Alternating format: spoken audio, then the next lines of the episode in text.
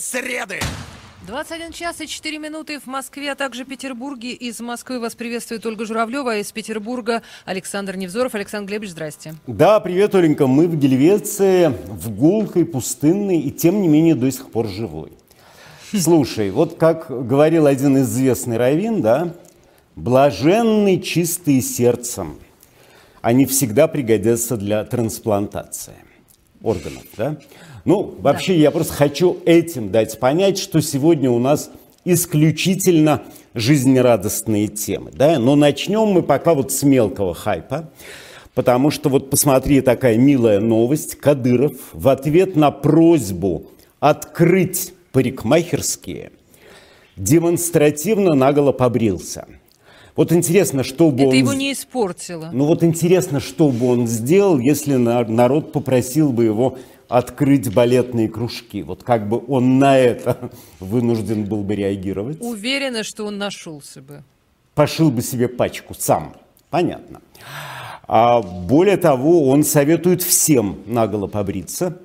Надо будет, кстати, на этой недельке посмотреть на Владимира Владимировича, потому что мы знаем, что он любит теперь выступать по делу, и я могу сказать, что побритый наголо из бородища он будет, конечно, необычайно эффектен. Вот Валентину Ивановну Матвиенко в таком качестве мне представить сложнее, но тоже возможно, да?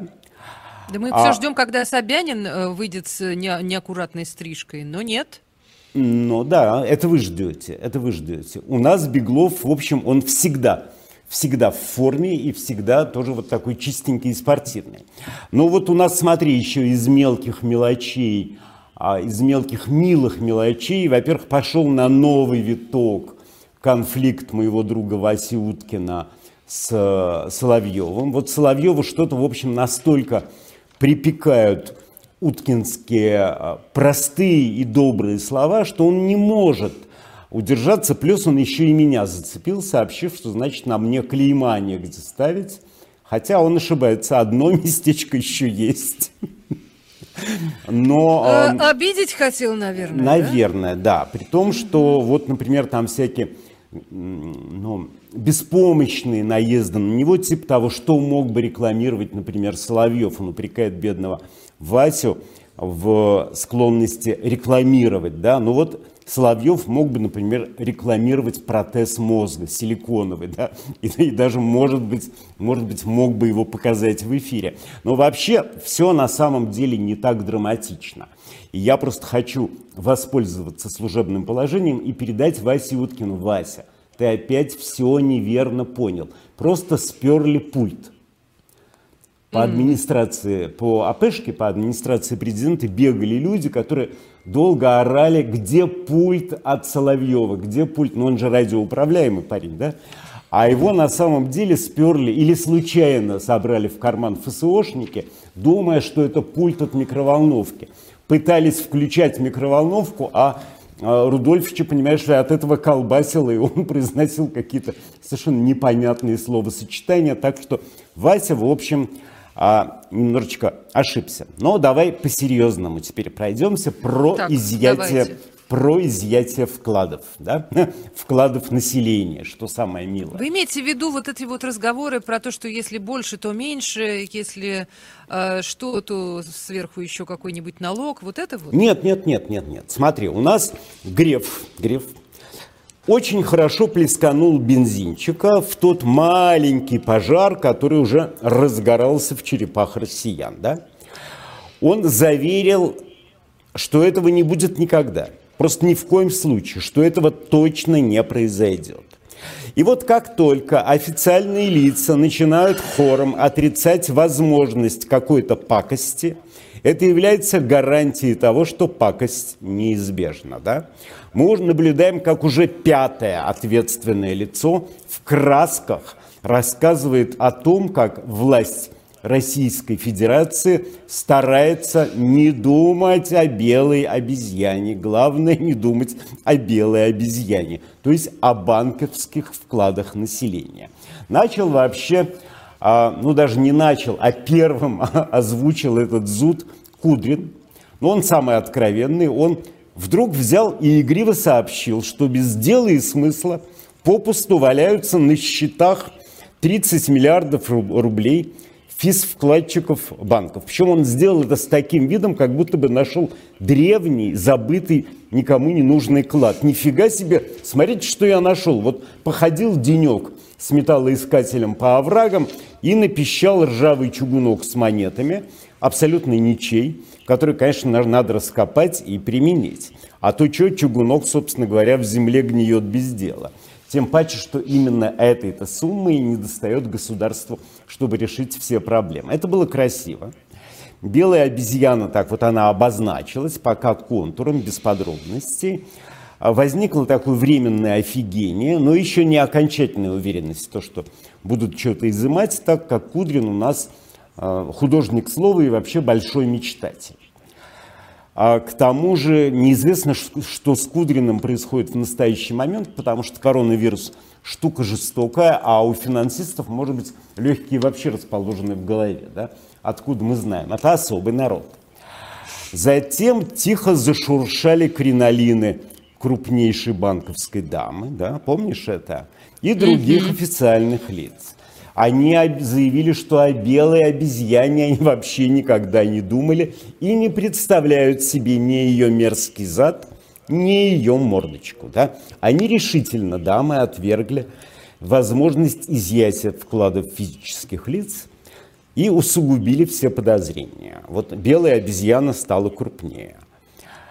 И вот тут-то финальным набатом и прозвучал окончательный греф – он выложил... У которого, собственно, все вклады и лежат. Да, вот знаем. он выложил главный аргумент, почему вклады изъяты не будут. Знаете почему, да? Потому что этого не допускает закон. Вот я был уверен, что в ту минуту, когда он произнес эти роковые слова, Макаров, который брал у него интервью, должен был ломануться к выходу, обрывая к черту гарнитуры и опрокидывая осветительные приборы только чтобы успеть в банк. Да?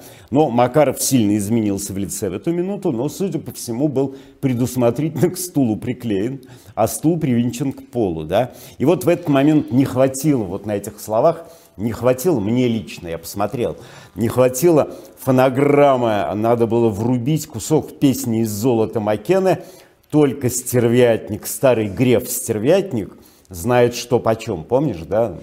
Прекрасная песня в начале. Вот как раз а, в России выражение «этого не позволяет закон» воспринимается очень болезненно и правильно воспринимается. Ну, мы помним, был такой человек, который любил говорить, что повышение пенсионного возраста, пока я жив, да ни за что.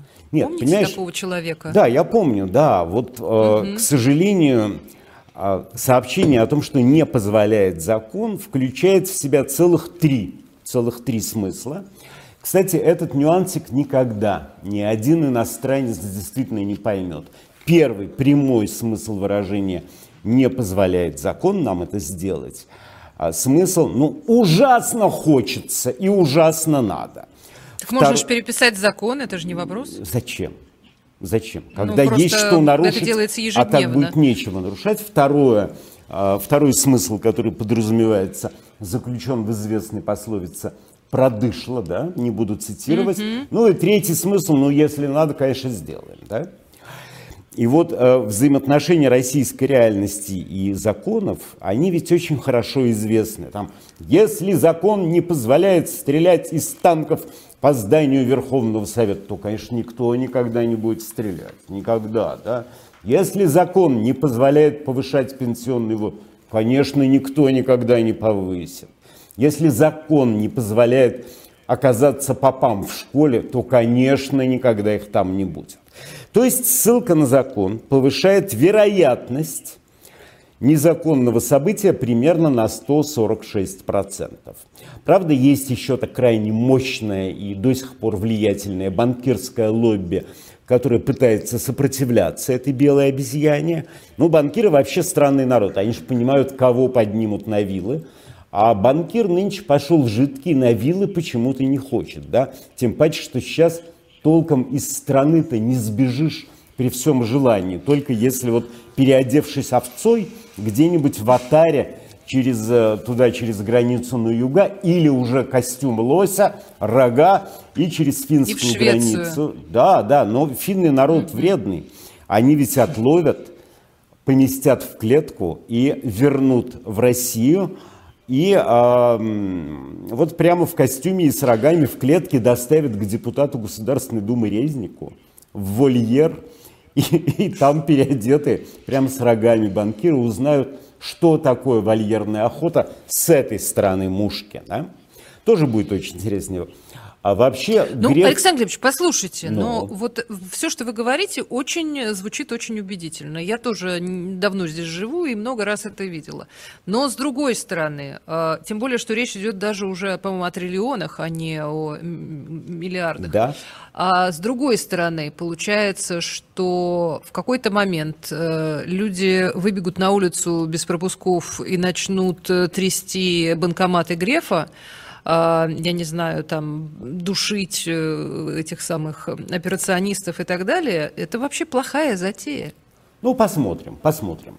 посмотрим. Опасная. Посмотрим.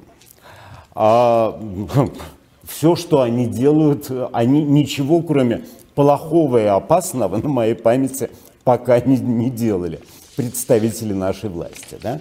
При том, что Греф ведь не самый тупой в нынешней номенклатуре.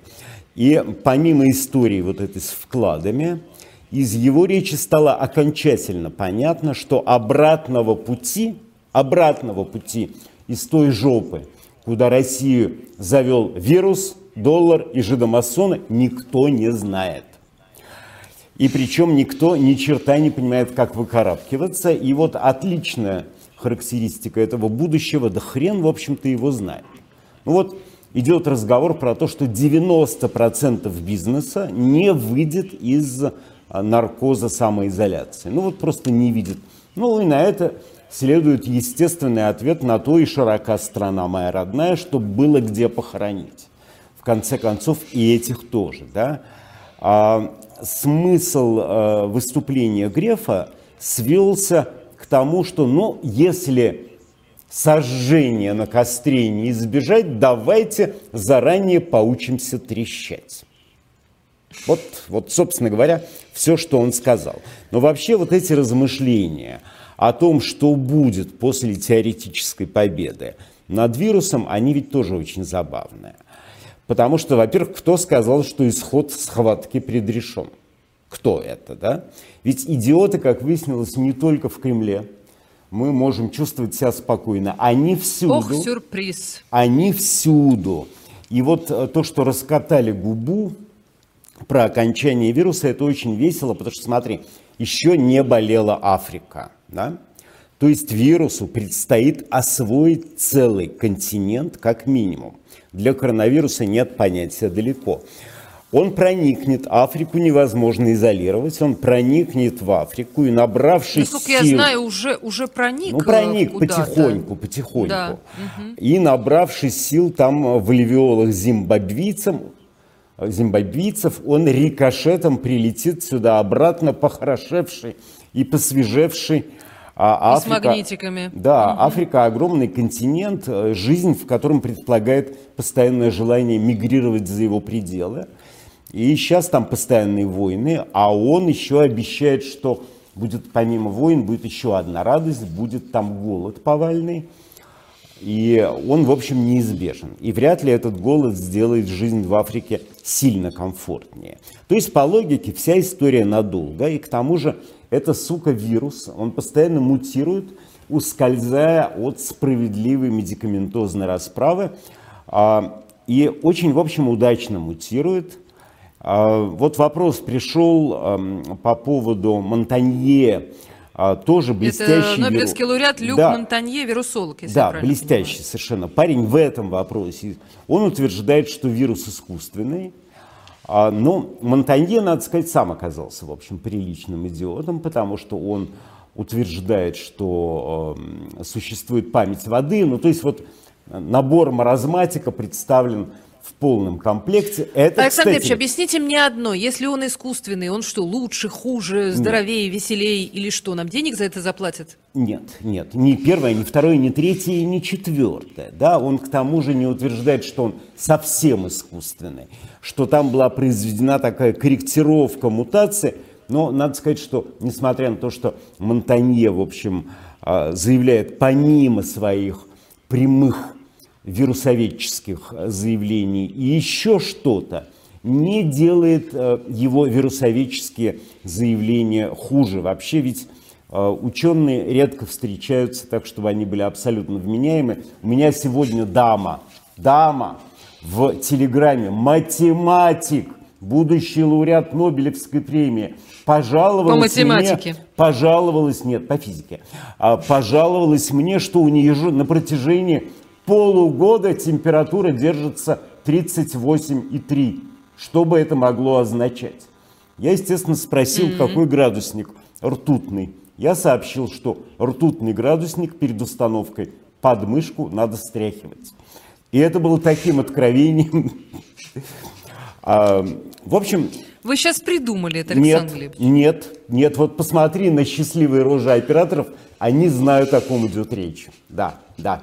Очень жалко, что ты не видишь этих, эти физиономии. Да? Я верю. Да. Все, верю. А, и вот смотри, еще э, в этом же вопросе по поводу Монтанье искусственности, неискусственности, э, какая-то тетка на федеральном канале, я просто не могу, у меня тут масса выписок и масса тем расписано, что не важно. По-моему, Скоробеева какая-то.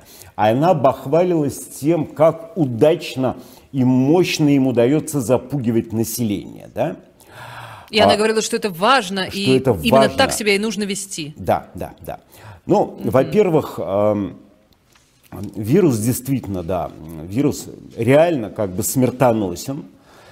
Отчасти он, вероятно, содержит в себе признаки и фейка, и информационной накрутки, но это не играет никакой роли вообще, потому что мы имеем дело не с чистой вирусологической истиной, а с неким явлением жизни, и это явление включает в себя и накрутку тоже. Да? Вот пусть э, истину изыскивают специализированные научные журналы.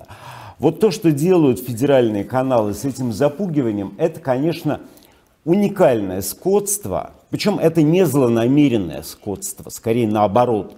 Вот запугиватели не понимают, что они наряду с повышением индексов самоизоляции – они удесятеряют муки заразившихся, их родных и деморализуют врачей. Люди – это те твари, которые поразительно внушаемы. Людей, способных отпрепарировать реальную опасность от ее медийного звучания и медийного давления очень мало, их практически нет. Для этого нужна специальная подготовка, и, кстати, не медицинская. Да? Я повторяю, люди очень внушаемые, особенно, кстати, этим, в общем, блещут русские. А, уверены они сейчас, что они имеют дело с непобедимой адской, торжествующей заразой, которая чавкая Ну, им по телевизору жрет, об этом рассказывают. Чавкая жрет континенты, народы, страны, превращает легкие в стекло, не оставляет шансов. И очень многие люди, попав туда, теряют способность сопротивляться. Человек очень внушаем. Вот эта вот демонизация вируса, который ах, открыто бахвалится тетка с э, РТВ, обеспечивает для этих больных удивительный уровень истерики и безнадеги. Она это делает не со зла.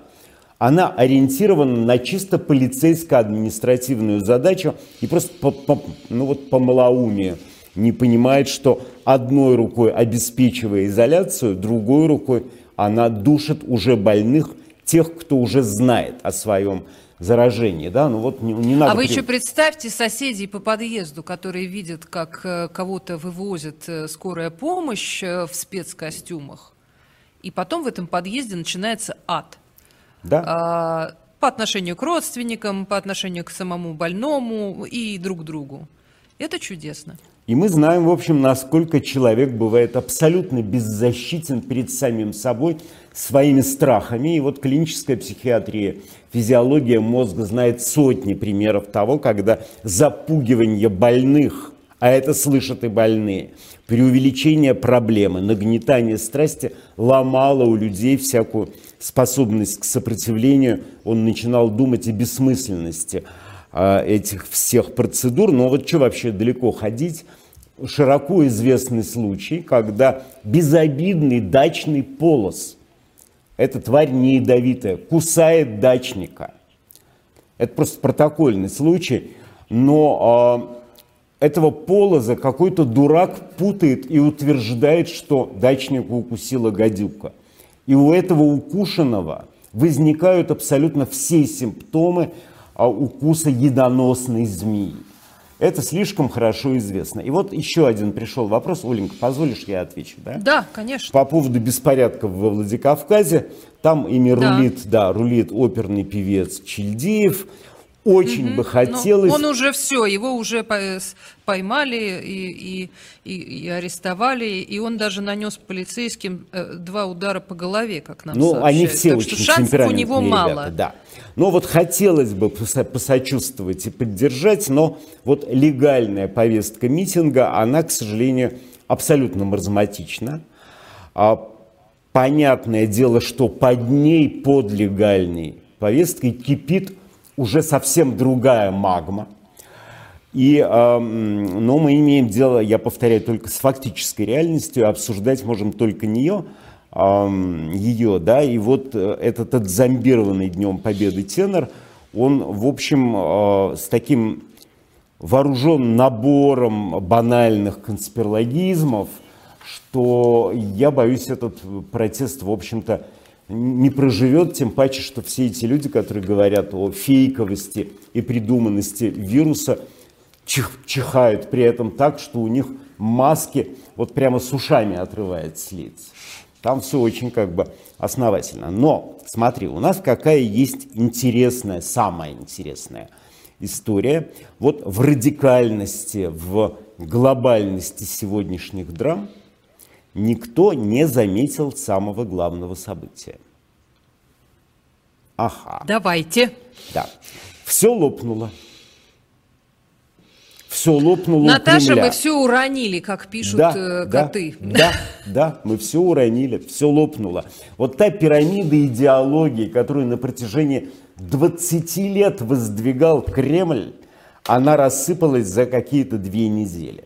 9 мая отменено, Пасха, по сути, тоже. Что такое онлайн участие в пасхальной службе? Это секс по телефону, по сути дела – это очень ну, не жалкий. нагнетайте, Александр. Это очень жалкий суррогат. Вера, на она од... внутри должна. На, вот на одном конце провода показывают попов, а на другом абонент может самоудовлетворяться в религиозном смысле этого слова. Да?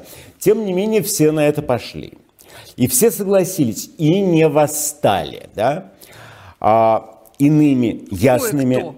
Подожди, коснемся. Иными ясными словами.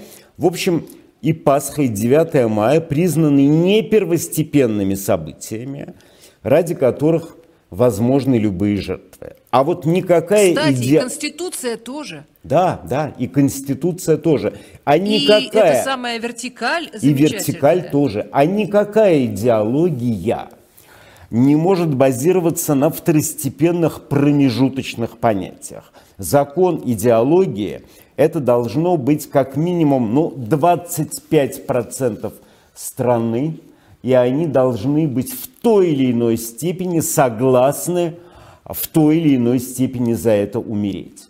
А вот перенос парада с сакральной даты 9 мая, закрытие церквей на Пасху автоматически равносильно признанию, что есть вещи гораздо более важные, чем культ победы и день реанимации древнееврейского равина, то есть главный церковный праздник. У нас есть до э, перерыва еще время, нет? Минута. Ну вот смотри, почему закрытие церквей так бесит попов? Понятно, что что они так злобно сопротивляются. Потому что понятное дело, что вот денежные ручейки, которые всегда стремились, журча, в их карманы иссякнут. Но не только поэтому, потому что вот эти действия власти, а, они официально фиксируют второстепенность православия как фактор жизни страны. Православие разжаловано. Да? Эта ошибка вообще нам всем очень дорого обошлась, ошибка Кремля. С 2009 года по настоящее время в России прибавилось 10 тысяч церквей, убавилось 8 тысяч школ, прибавилось 10 тысяч церквей, убавилось 45 тысяч детских садов. Прибавилось Про больницы даже не говорить. Тысяча больниц, совершенно верно. Вот эти дикие траты Кремля на разведение попов, которые он потратил, они реально дикие отняли у страны те деньги, которыми можно было бы хотя бы эту медицину подлатать. А взаимосвязь этих цифр, я думаю, хорошо очевидна и хорошо понятна и совершенно очевидна. Мы с вами должны продолжить эту да, тему. мы с тобой Здесь продолжим эту тему. Сказано. Не все, сильно не а, все. Это Александр Невзоров и Ольга Журавлева. Мы к вам вернемся после новостей. Никуда не уходите.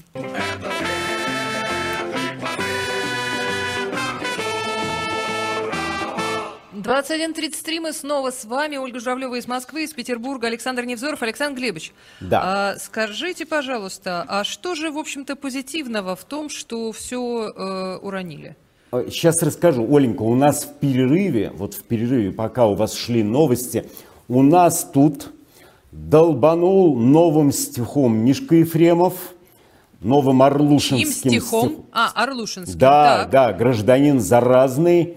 А, и это было восхитительно, и это у нас на а, канале в Ютубе. Сразу, кстати, скажу, что вышла аудиокнига «Искусство оскорблять», а, которую можно приобрести в, у нас в магазине. Вот смотри. А чё... кто читает? Вы читаете? Да, я, конечно. М, хорошо. Ну вот, в общем, выяснилось, да, что, что хорошо, что вот эти два краеугольных камня путинизма оказались второстепенными и в фундамент государства они не годятся, непригодны. Это какая-нибудь там 825-я башенка а, сбоку.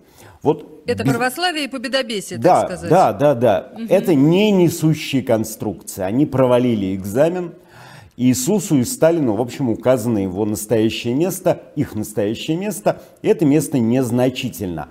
И вот тут давай будем справедливы, давай все-таки будем честны сами с собой. Путин оказался не способен принести страну и людей в жертву своей идеологии, своему хобби. Да? То есть он кто угодно, но он не маньяк, и это, в общем, уже легче. Я был неправ, я считал, что его идеологизированность гораздо а, гениальнее, гораздо страшнее и беспросветнее. И вот чистый эксперимент доказывает мою неправоту – и поражение его мозга все-таки не так трагично. Да? Потому что если бы он был маньяк, то 9 мая по Красной площади печатали свой последний шаг хрипящие курсанты, а всякие там старенькие медалисты Второй мировой войны прямо на выходе с Красной площади раскладывались по гробам. Да? Шел бы бессмертный полк, но шел бы прямо сразу в коммунарку. А, ну вот, кстати говоря, что еще а может, хорошего? мы что-то о нем не знаем. Может быть, э, у него просто какая-то другая э, любимая игрушка теперь. Вот хотелось просто... бы, хотелось бы. Да, просто мы хотелось, хотелось бы узнать, да. какая. Да, да. Вдруг ну это вот, что-то хорошее. Смотри, у нас такая вот интересная история с церковниками. Сейчас мы подведем все итоги. А, прояснилась окончательная расстановка и соотношение сил в стране. А, вычислилось, да, сколько в стране, где, где живет 146 миллионов, есть то, что называется реальных верующих, потому что ведь то, что произошло в пасхальную ночь, это была как бы перепись, да, это был смотр сил, это был тест, потому что на самом деле а, реальный фанатик, реальный христианин православный не может не пойти на пасхальное а, живое богослужение. И вот выяснилось, что их порядка 50 тысяч. Да, вот, простите, но от 146 миллионов человек это 0,34%. Хотя эти 50 тысяч выращивали почти 20 лет. Церковь показала себя очень слабым, очень неразумным, очень экстремистским, бездумным, но очень слабым институтом, потому что ведь стоит-то она на фанатиках – она стоит не на тех, кто лежа на диване с ушками или коньячком в полглаза наблюдает какую-то службу. Она стоит на тех самых людях, которые готовы хотя бы рискнуть да, своим здоровьем и а, своим благополучием ради выполнения своих а, христианских обязанностей. Напомню да, про безумное паломничество сквозь болото, топи, пургу, А вот сейчас, даже если кто-то и хочет, вот только вот если через задний проход, так, пожалуйста, вот можем. Вот у нас есть красавица Блохастин, который просочился таки на вип-службу, хотя и другие старушки тоже туда хотели попасть. Не только этот самый, да. А и в отношении своих товарищей, своих единоверцев это как минимум некорректно. Это как тайком от голодных друзей под столом жрать бутерброд, а потом еще броситься с кулаками на того, кто его засек и сфотографировал. Это очень жалкое зрелище. Ну а то, что он Там напал... же еще был один момент. У него в семье э, дочь, по-моему, э, с подтвержденным ковидом. Да, но... Ну. Это еще как-то не очень гуманно по отношению к товарищам по ВИП-мероприятию. Это мы, этого мы сейчас коснемся, да? Меня только не очень... А мне непонятно, ну вот он отобрал бы телефон, и что бы он стал делать? Расфигачил Сгрыз. бы его об колонн, сгрыз? А, ну, может быть, да. Но вот смотри, еще э, такой новый нюанс. А, РПЦ жалуется уже, жалуется на обнищание – и просит отменить плату за ЖКХ. Да? И вот это первая маленькая трещинка. И уже понятно, что вот это адское хвостовство про ежедневно возводимые три храма, это несусветный бред, потому что РПЦ в любой чуть-чуть нештатной ситуации абсолютно не способна содержать свои молитвенные дома. Вот она сама понастроила, а содержать их, даже содержать элементарно не сможет и вообще теперь жалуются на бедность, но в этом нет ничего Слушайте, страшного. ну можно же продавать э, всякие товары, которые там... Затоваривание, может быть, произошло? Ну, в крайнем Мне случае... кажется, они просто не умеют, просто бизнес не очень. Ну, в крайнем случае, попы еще могут пойти работать, да? Тебе такой вариант в голову не приходил, нет? Я не знаю, я думала, там драгоценные камни, там вот эти вот Пусть э, в камнях сушеные, идут, пусть сушеные идут в камнях. продукты, может быть, их Совершенно можно кому-то толкнуть. Ну, ладно. Ну, это ладно. А я вот просто то, к тому, что... что меня, меня очень объединяет, э, мне кажется, что церковь объединяется с народом в этом желании отменить ЖКХ. Мне кажется, не только церкви хотелось бы отсрочечку какую-нибудь по платежам, но и очень многим гражданам страны. Правда, про них почему-то патриарх не вспомнил. Нет, конечно, нет. А, И смотри, тут какой еще нюанс э, вскрылся. Требуют призвать к уголовной ответственности и митрополитов, и епископов, которые вот собирали все-таки, пытались собрать эти толпы на Пасху. А вот это предельно нечестно.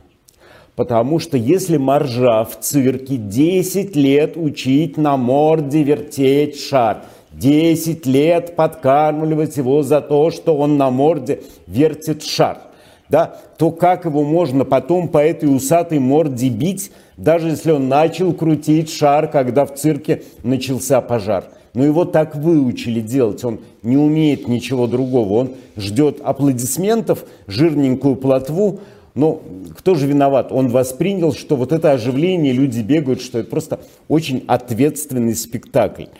Но то, что я говорил, в общем, подтвержда- под- под- подтверждается, что это очень опасная секта, которая свои порядки, в общем, пытается ставить выше, я имею в виду РПЦ, социальных законов и не способна на компромиссы. Но опять-таки ее такой воспитали. 20 лет бездумно Кремль дрессировал э, эту неуправляемость, эти преференции.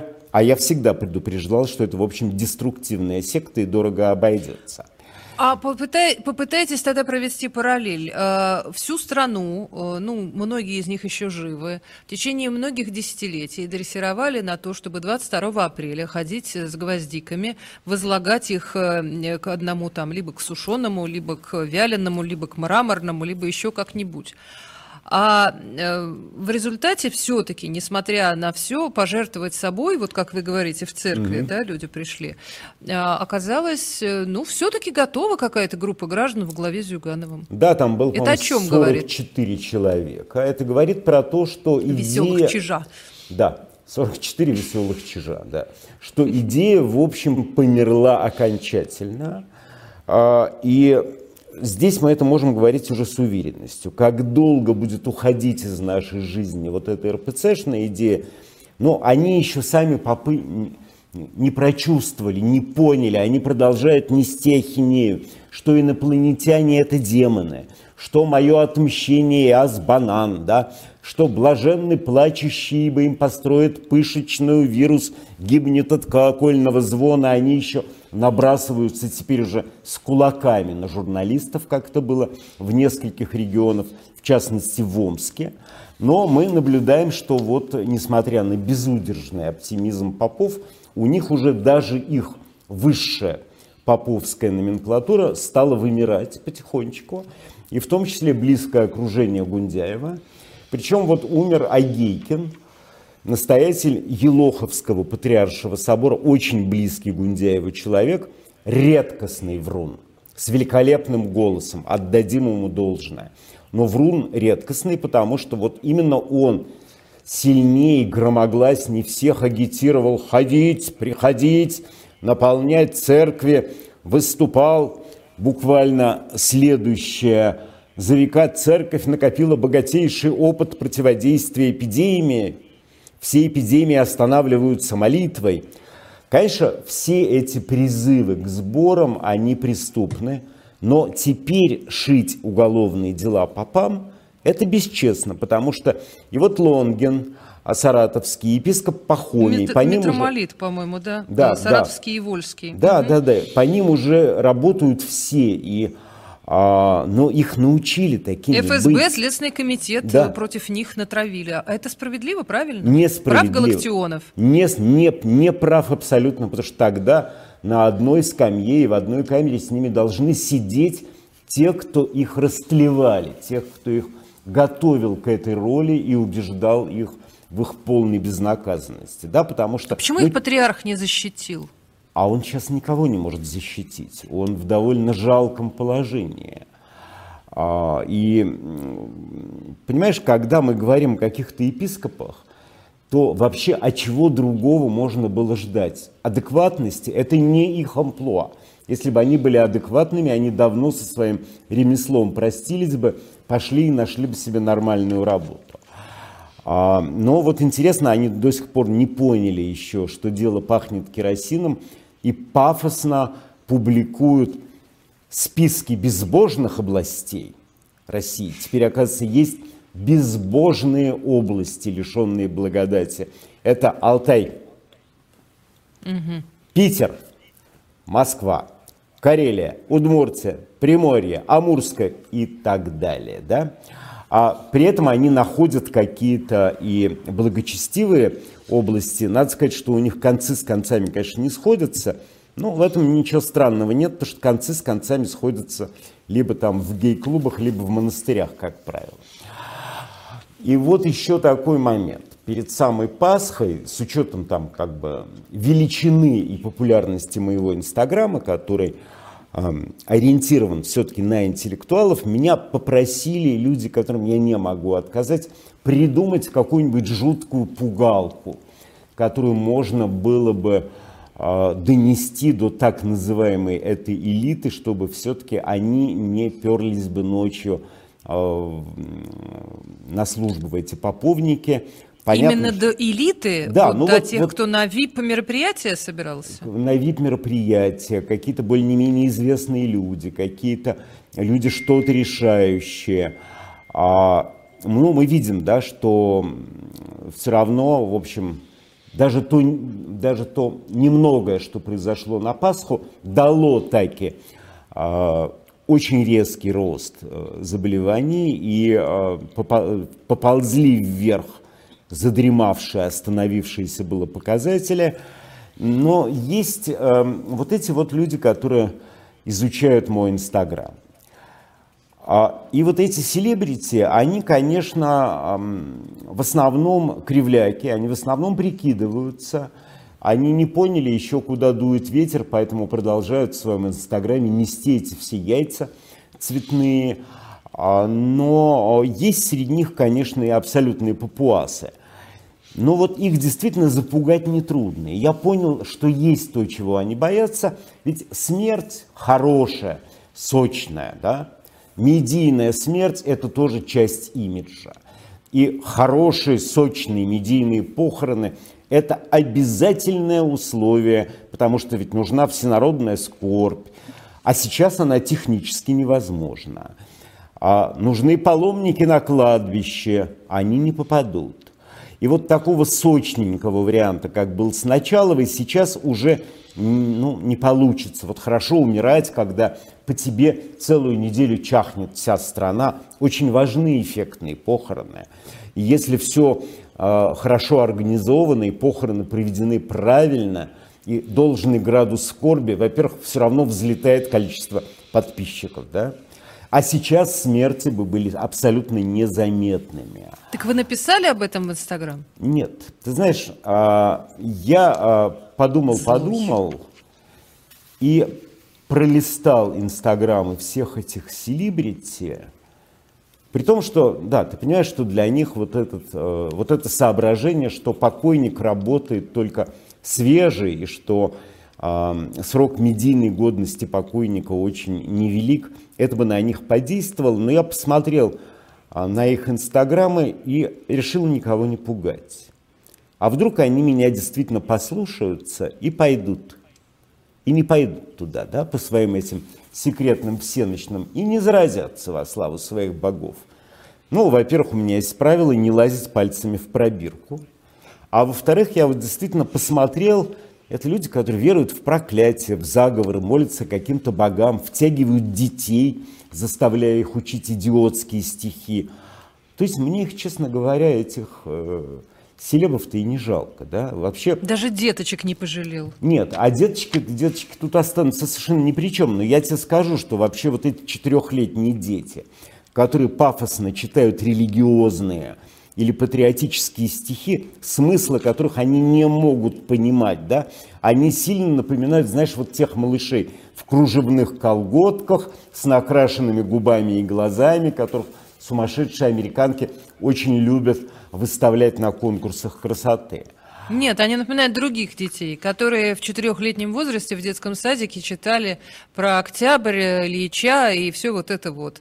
Это ровно та же самая история. Ну, в общем, я решил, что пусть как бы эти все селебрити идут око за око, протез за протез, и чем их на самом деле меньше будет в стране, тем стране будет лучше, потому что я их уже поизучал, а несчастной России будет чуть-чуть полегче, ну, надо назвать вещи своими именами. Этот вирус, это, эта эпоха удивительная, жгучая эпоха, она ведь сорвала все покровы. Вот мы видим эту элиту, эти мумии кривляющихся певичек, там, глупых пародистов, артистов-сталинистов. Они замки, сейчас все безработные, они между за, прочим, Александр Глебович. посреди садоводства, пропагандистки водородной воды. Ведь будем откровенны, это абсолютный сброд, да?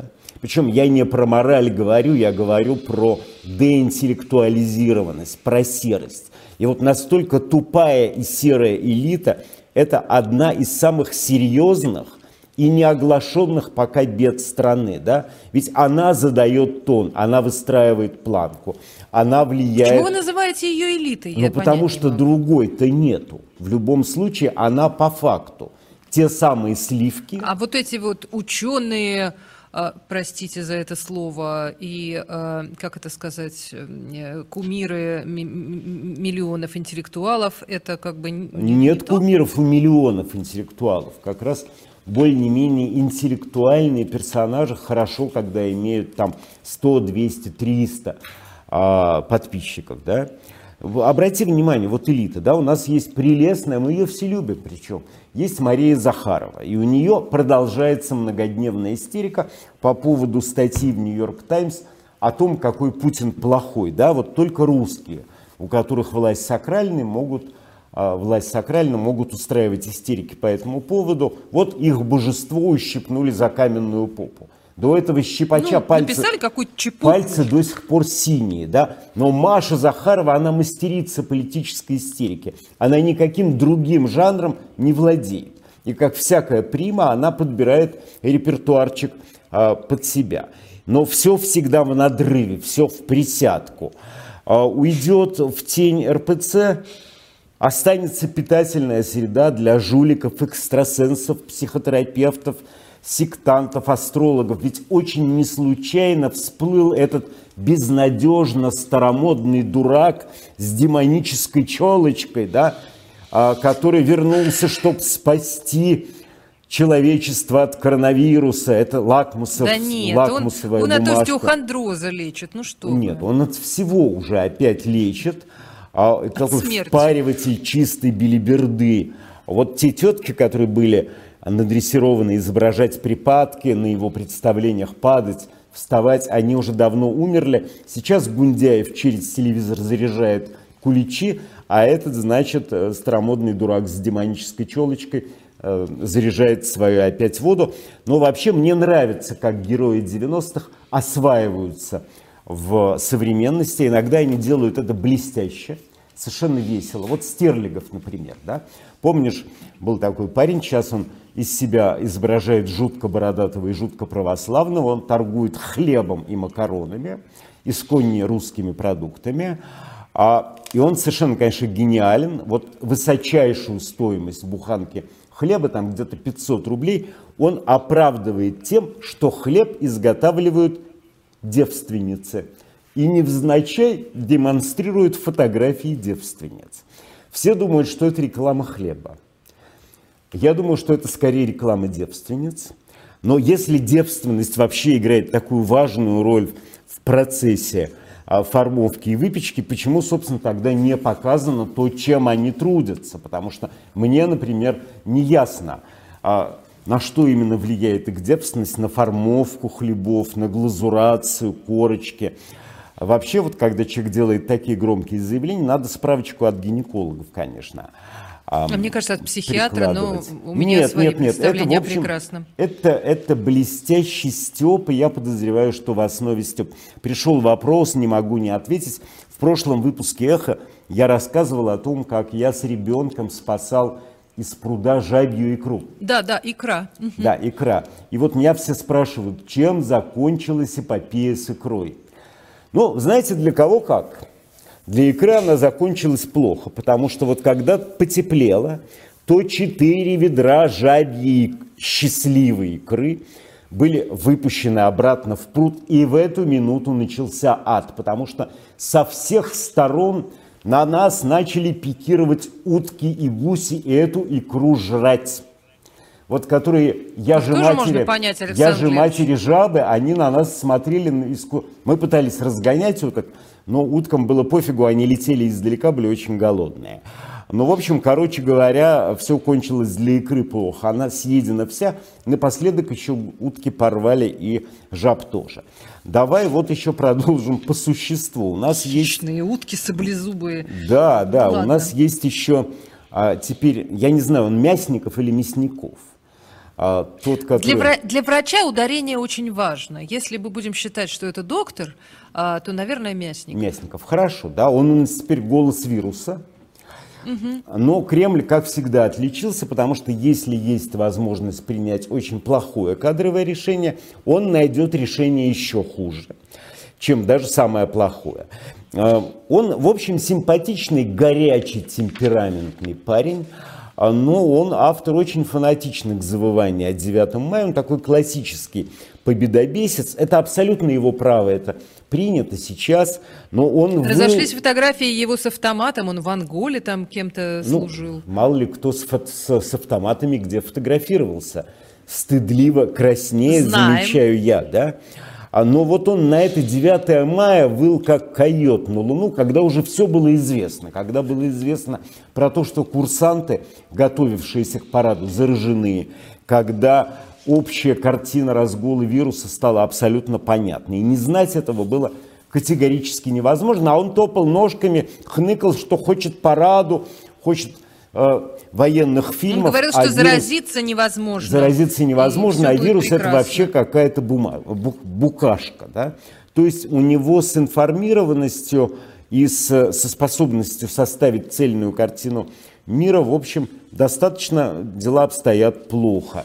И плюс то, те смешные вещи, которые он стал говорить про то, что люди, у которых не будет антител, они будут обречены жить в резервациях в будущем. Но у него очень своеобразные представления, конечно, об, анти- об антителах, примерно как о Путине.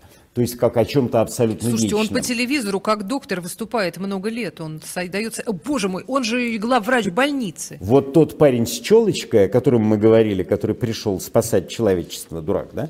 Вот он тоже называл себя доктором. Вот у нас, конечно, большая беда с кадрами, не то что Кто вот... халат надел, тот и доктор. Кто первый Александр надел, Глебович. совершенно верно. Вот в Корее, в Корее, в Северной Корее, обрати внимание, что как только пустеет какое-то место, немедленно срабатывает номенклатурный механизм, и пустующее место занимает следующий великолепно подготовленный номенклатурный кадр, а в России их уже нету. Вот сейчас там непонятно, то ли умер ин, то ли не умер ин. Говорят, он в медитации. Многие думают, что в коме. Ну, честно говоря, хотелось бы, чтобы он был жив, потому что Северная Корея – это штука сама по себе, являющаяся опасным оружием, неизвестно в руки какого безумца или какой безумицы это оружие может попасть. Пусть это будет лучше в пухлых ручках Инна. Мы знаем, что он много чего говорит, но в принципе парень вполне себе разумный.